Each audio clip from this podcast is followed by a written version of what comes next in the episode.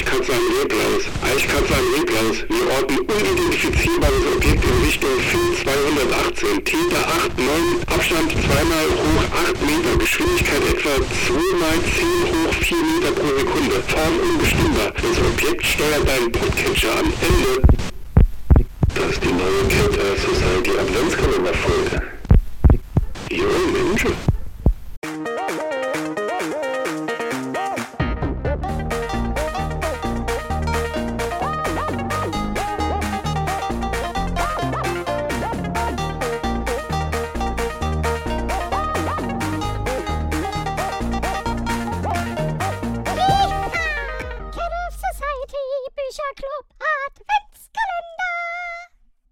Wie immer Unterbrechungsfrei in Areal 12 fett gedrückt.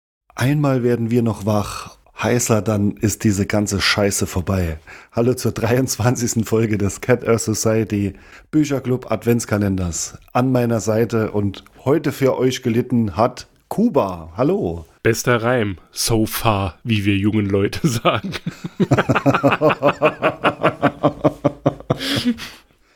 Ich muss, Hey. ich, ich muss ja hier, ich muss, ich bin ja hier für den Boomer Cringe verantwortlich. Bin so ein, ähm, ich kaufe mir jetzt auch ein Longboard und spreche dann nur noch Englisch. naja, egal. Ich schweife ab. Ich habe gar nicht gelitten. Das vielleicht als kleiner Spo Spoiler. Spoiler. Heckspoiler. Okay, dann sind wir doch mal gespannt. Äh, Wenn du nicht gelitten hast, dann äh, bin ich gespannt auf den Titel deines Qualitätsromanes. Atomalarm. Alarm! Alarm! Alarm! Alarm! Du wirst es bereuen, denn es wird jetzt hineingeschnitten worden sein. Okay, äh, wer ist der Autor des Erzeugnisses? ähm, der ist, Moment, der steht sogar drin, Kurt Maar. Also M-A-H-R. Mar. Okay. Und dann die alles entscheidende Frage, die du aber schon gespoilert hast. Ist es ein Scheißheft? Nein. Oh. Ich habe bei äh, Mastodon gefragt, was ich lesen soll. Ihr habt Perry Roden oder Rodan, wie auch immer gesagt. Und ich habe mich meinem Schicksal ergeben. Du hast es getan. So ist es. Ähm, wird denn bei Perry Roden für irdische Dinge geworben? Ja. Und, und, passend, und passend zur heutigen Zeit. Äh, es gab schon viele große Titel in seinem Leben, aber nur ein Rasierwasser. Pitralon.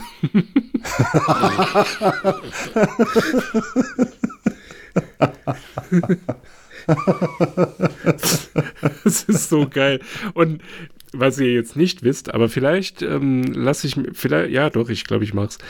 Auf dem, auf dieser Werbeanzeige sieht man einen frisch rasierten, also zumindest an den Backen, äh, lachenden Paul Breitner.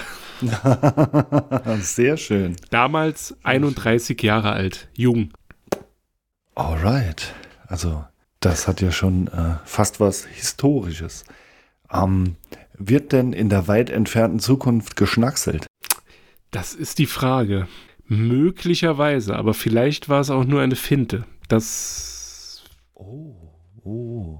Das lässt ja auch meine nächste Frage oder die Antwort auf meine nächste Frage offen. Wird denn noch geschnackselt in der Zukunft der Zukunft?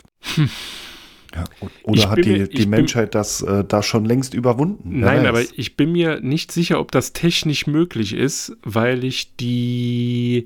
Mh, wie sagt man? Weil ich nicht über den Körperbau die, dieses Wesens informiert bin. Okay. Ob das technisch möglich ist, ich weiß es nicht. Tja, dann bin ich mal wieder gespannt wie ein Flitzebogen. Hau raus. Also ich habe mich, oder ich fasse mich kurz, äh, ich werde auch sehr stark verknappen, denn es ist tatsächlich, also jetzt hier anzufangen, die ganzen Charaktere aufzuzählen, das ist unmöglich, denn äh, dann würde ich vermutlich länger erzählen, als ich gelesen habe. Ich äh, begrenze oder beschränke mich dann an dieser Stelle erstmal auf die wichtigsten Protagonisten und Protagonistinnen. Zum einen ist da logischerweise der ähm, Titelheld Perry Roden, Dann sein Kollege Reginald Bull, heißt er, glaube ich. Dann auch von der Erde äh, ein Taco, der auch, wie ähm, man das beim letzten Mal, ich, jetzt habe ich vergessen, welches Dings es war, also abwechselnd entweder mit seinem Namen oder als der Japaner angekündigt wird. Waren andere Zeiten. Dann die beiden Außerirdischen, äh, Tora und Crest. Tora ist äh, die weibliche Außerirdische und Crest, Crest, Crest, wie auch immer, der äh, männliche Protagonist von den Arkoniden. Das zu den Hauptprotagonisten. Wie Malek vor zwei Tagen war es, glaube ich, äh, schon grob gesagt hat, also er hat das wohl wirklich gelesen, ist es so, dass ähm, die, also, äh, Moment, jetzt muss ich überlegen, genau, dass Perry Roden und Reginald Bull auf dem Mond gelandet sind. Dort ist ein feindliches UFO abgeschossen worden. Dann haben sie die da irgendwie gerettet und haben eine, ich, ja, unter, also vielleicht zu Beginn der Geschichte kann man das noch so nennen, Untergrundorganisation. Und zwar die, jetzt muss ich aufpassen, dass ich nichts Falsches sage, die dritte Macht. Genau, so haben sie es genannt.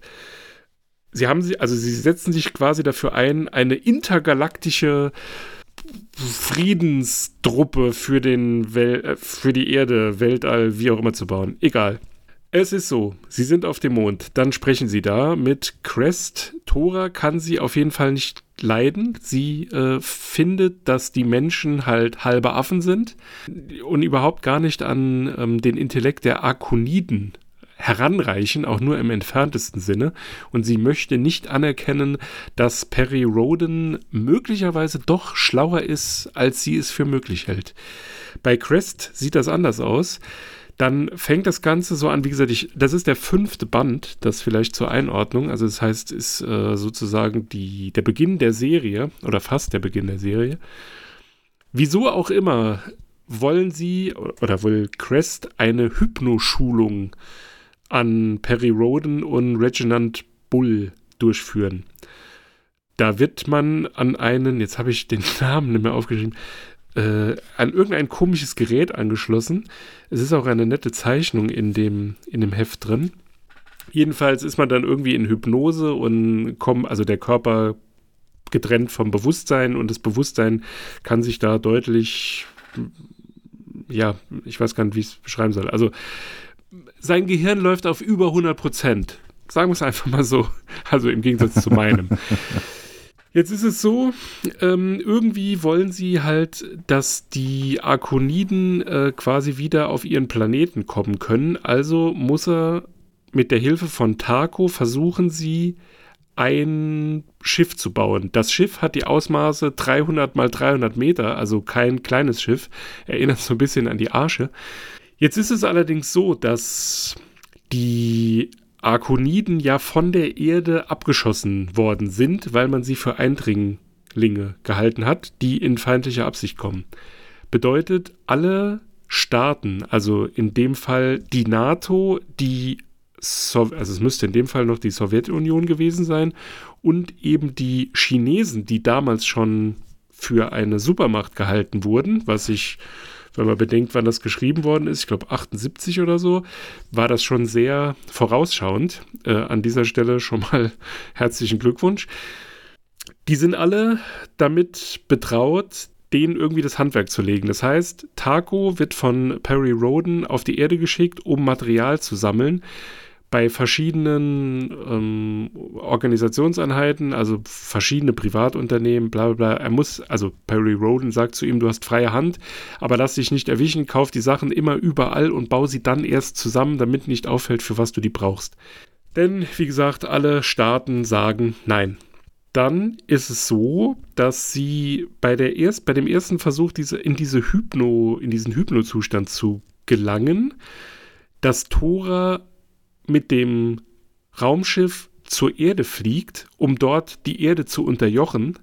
Crest versucht das zu verhindern, indem er die beiden aus dieser Hypnoschulung rausnimmt, was, wie sich später herausstellt, eigentlich das Gefährlichste ist, was man machen kann, denn wenn man Pech hat, droht einem der Wahnsinn. Aber die beiden, also Bull und Roden, schaffen das unbeschadet.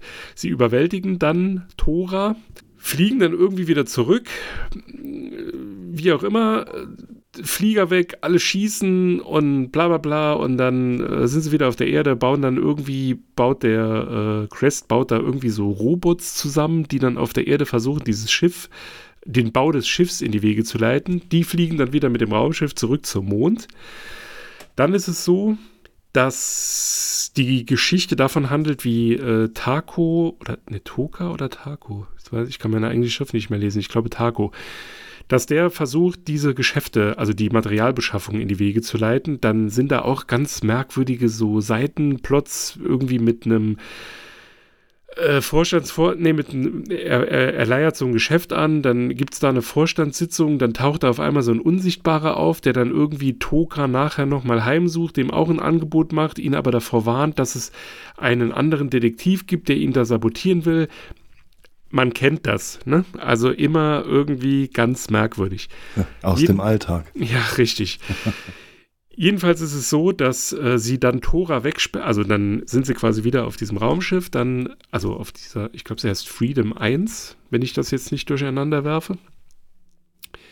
Dann sind sie wieder auf diesem Ra Raumschiff und Crest oder Boot wird es teilweise auch genannt. Äh, Crest versetzt sie dann wieder in diesen Hypnoschlaf. Vorher hat man halt Tora äh, bewusstlos geschlagen, die liegt quasi auch noch auf der Krankenstation. äh, Crest wird quasi damit beauftragt, dass er jetzt auf Tora achten soll, dass die nicht schon wieder so einen Move macht. Jedenfalls ist es so, die sind dann in diesem Hypnoschlaf eine oder zwei Stunden und dann wird er wach und dann versucht er diese Tora ein bisschen, wie soll ich sagen, zu demütigen, indem er sagt, ach, ihr seid gar nicht so schlau, wie ihr denkt. Ihr habt bei der Differentialgleichung die siebte Ordnung bedacht. Dabei ist es in der dreizehnten Ordnung. Ihr seid einfach nur zu bequem, denn das lässt sich viel leichter rechnen in der siebten Ordnung. Aber euer Hyperraum irgendwas Antrieb, der hat einen gewaltigen Fehler, ist instabil, alles geht kaputt, ihr müsst sterben, ihr seid alle doof. Ha, ha, ha, ha. Crest, der äh, in der akonidischen Dynastie wohl sowas wie so ein, ja, keine Ahnung, Machthaber ist, äh, ist davon total entsetzt. Tora denkt sich so, ah, was will der Affe, der kann da gar nicht recht haben, aber es bewahrheitet sich. Sie ähm, kommen dann halt drauf, dass diese Berechnung einfach falsch ist. Dann fliegen sie zurück zu diesem, also auf die, auf die Rückseite des Mondes um dort Teile zu besorgen, die sie auf der Erde brauchen. Und dann, während sie diesen Mondspaziergang machen, Crest wird wieder beauftragt, auf Tora aufzupassen, passiert Folgendes. Sie sind an diesem äh, gesprengten Raumschiff und dort versuchen sie dann reinzugehen und dann sagt äh, Roden, ja, aber äh, wenn ich jetzt hier den, die Tür aufsprenge, dann ist da innen so ein Vakuum und falls da noch jemand lebt, sind alle tot. Crest sagt dann, ja, mach das. Dann passiert aber folgendes. Tora setzt, schickt eine Hypersonde auf den Weg, was Crest zuerst zulässt, weil er sagt, ja, nö, äh, sie darf nur nicht mit dem Raumschiff wegfliegen. Dann, wird's, dann äh, merkt er aber, was er da für eine Scheiße gemacht hat, ruft die beiden zurück, die kommen zurück und dann stellt sich raus, ja, diese Hypersonde, die ist gekoppelt an das Innere des Schiffs. Das bedeutet, wenn ein Schiff zerstört wird, sendet diese Sonde ein Notsignal aus und sagt, ich wurde zerstört von dem und dem, was in diesem Fall die Erde ist da dieses Signal im Weltraum verstreut ist, ist jetzt natürlich die Gefahr, dass irgendwelche anderen Typen kommen und man hat äh, die Angst, dass das diese Robots sind, die da so im Weltraum auch ein bisschen aufräumen und halt super schlau sind und fast nicht zu besiegen, äh, dass die dann kommen, um die Erde zu zerstören, wenn die rausfinden, wer dieses Schiff zerstört hat. Und dann wird es irgendwie ein bisschen abstrus, da hat die Geschichte mich ganz kurz verloren. Äh, du wirst jetzt lachen, weil ich kann mir, nicht, äh, kann mir nicht vorstellen, dass du mir noch folgen kannst. Es ist auf jeden ja, Fall so. Ich, dachte mir gerade, dann wird es abstrus. ja, ja, doch. Okay, nur weiter. Ja, bitte. man muss sagen, wie gesagt, ich habe es sehr stark zusammengedampft. Es ist wirklich sehr fesselnd geschrieben. Das möchte ich an dieser Stelle nur anmerken. Also mein Erzählstil hat nichts mit der Geschichte zu tun. Wenn man sich da ein bisschen Zeit nimmt und das liest, das ist schon sehr packendes äh, Science-Fiction-Gedöns. Dann, und wie gesagt, das, das habe ich irgendwie gar nicht so verstanden, sind sie irgendwie auf einer Geheimbasis in Dänemark. Da gibt es einen Typen, der heißt Merkant, also so schreibt man es den versucht Roden zu überzeugen, weil der wohl irgendwie äh, Verbindung zum Präsident der USA hat, was da für eine Bedrohung für die Menschheit äh, gerade existiert und dass sie doch auf die dritte Macht hören sollen, die er, ähm, wie Malek das beim letzten Mal schon beschrieben hat, einfach gegründet hat, weil er äh, verhindern wollte, dass die Geheimdienste sich über die Arkoniden hermachen und dann irgendwelche furchtbaren, äh, wie sagt man, äh, Experimente. Naja, er erzählt ihm das, Merkant so, uh, das ist aber gefährlich. Ich werde sofort äh, zum Präsidenten reisen und mal gucken, ob ich den über, also ob ich den in, ähm, begeistern kann, dass wir jetzt irgendwie zusammenarbeiten sollen. Der Präsident der USA so, hm, okay, das ist aber gefährlich. Ich löse den Atomalarm aus. Aber vorher informiere ich noch die Stellen in Russland und China, dass sie nicht, also äh, warum wir das tun, um einfach sicherzustellen, dass sie nicht denken, wir bereiten einen dritten Welt, war das? Ja doch, müsste der, der dritte Weltkrieg sein, dass wir den nicht vorbereiten. Ja, und jetzt frage ich dich, wie geht die Geschichte weiter? Hm, diese, äh, ja, dass diese Hypersonde ihr, äh, ihr Ziel erreicht und dass diese dieser Hinweis, äh, sagen wir, auf die Täterschaft der Erde gar nicht irgendwo draußen ankommt. Wahrscheinlich äh, wird das Ganze sehr spannend abgewendet. Nein. also, das Intro, das, der Prolog vorm Intro war eine Sequenz, denn es wurde bereits ein Schiff informiert, das auf die Erde zusteuert. Jetzt ist es allerdings so, dass das glücklicherweise nicht die Robots sind, sondern die Fontanen oder so. Die sind aber nicht ganz so schlau und auch nicht ganz so gefährlich. Jetzt gibt es da irgendwie so Geplänkel, ne? Ähm, Perry spricht dann mit Thora und sagt, sie ist eine hochnäsige Schnöselin und er kennt solche Leute, die gibt es auf der Erde auch, die einfach nur ihren Stand kennen. Also ich äh, lese da natürlich als Linker direkt Kapitalismuskritik, Kritik an den Reichen. naja, aber so ist es geschrieben, so nach dem Motto, ja, wenn man mit dem goldenen Löffel auf die Welt kommt, dann ist man sich der Probleme der anderen nicht bewusst und äh, vergisst dann auch zu schnell, dass man im Grunde genommen vom gleichen Stand ist oder ja, in dem Fall ist es ja dann tatsächlich die gleiche Rasse. Lange Rede, kurzer Sinn. Sie schließen sich dann zusammen, also die äh, USA, also die NATO in diesem Fall, Russland und China verbünden sich, kämpfen gegen den gemeinsamen Feind. Dann will Perry Roden diese Fontanen aber nicht töten, sondern sie sind dann an irgendeinem Raumschiff, ich habe ehrlich gesagt vergessen während dem Lesen, wie es dazu gekommen ist. Jedenfalls sind sie dann auf einem Raumschiff und schießen diesem gegnerischen also verpassen diesem gegnerischen Schiff nur so eins, dass die halt äh, außer Gefecht sind, aber dann trotzdem merken, okay, töten wollen sie uns nicht, aber sie halten uns zumindest davon ab, die Erde zu zerstören.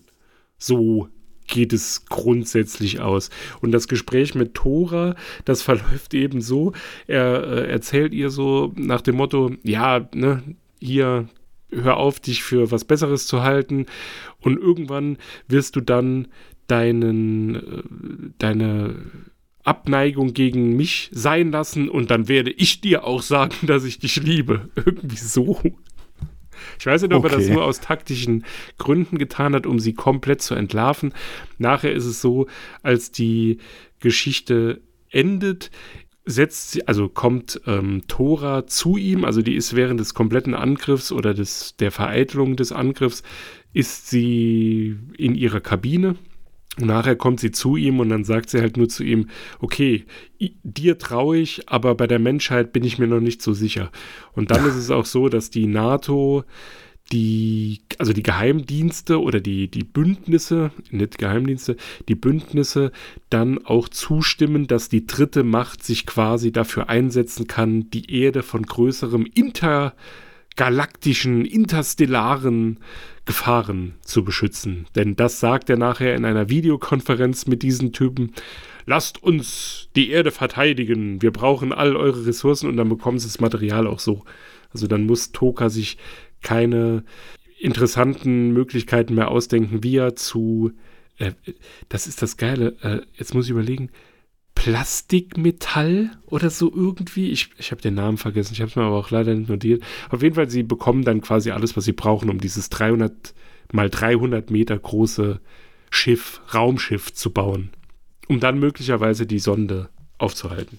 Aber im Moment ist er noch unterwegs und schickt, ja, Strahlung, äh, nee, ähm, sendet das Signal weiter ins All. Und Perry Roden sagt dann auch, ja, die Gefahr ist noch nicht gebannt, nur weil wir diese Fontanen oder so da äh, ausgedingst haben, sondern das geht jetzt erst richtig los. Wow. Ja. Also, äh, das klingt für mich, als wäre das sehr, sehr, sehr viel zusammengequetscht auf wahrscheinlich auch 64 Seiten.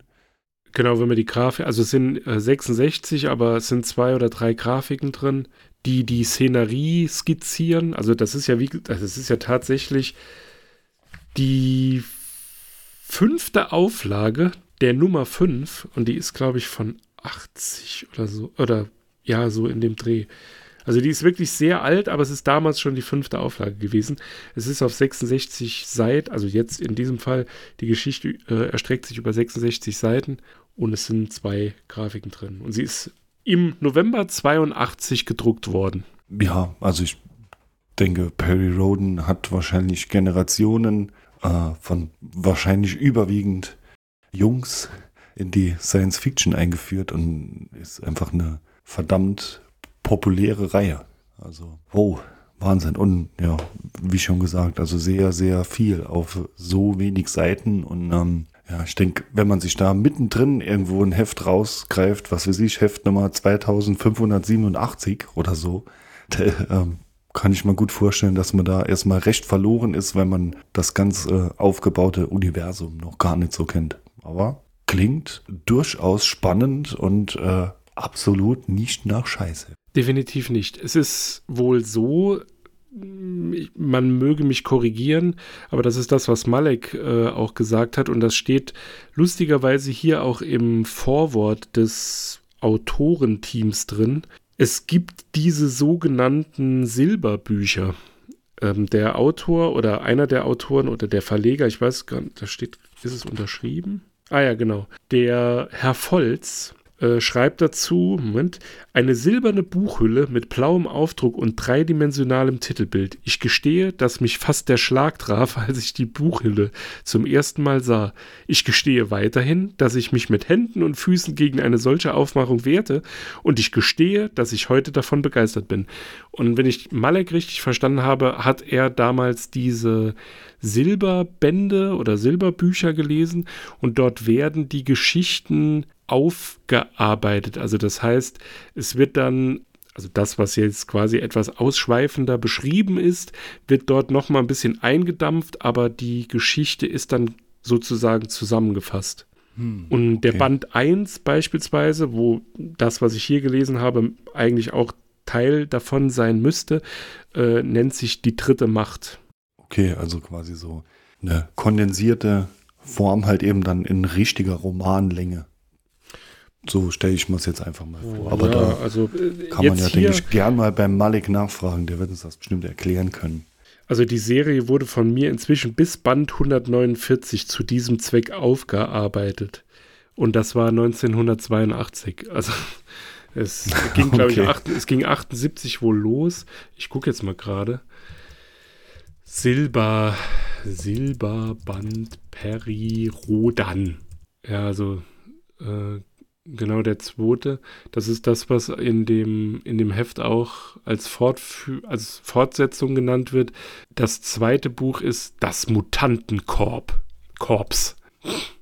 Okay, tja.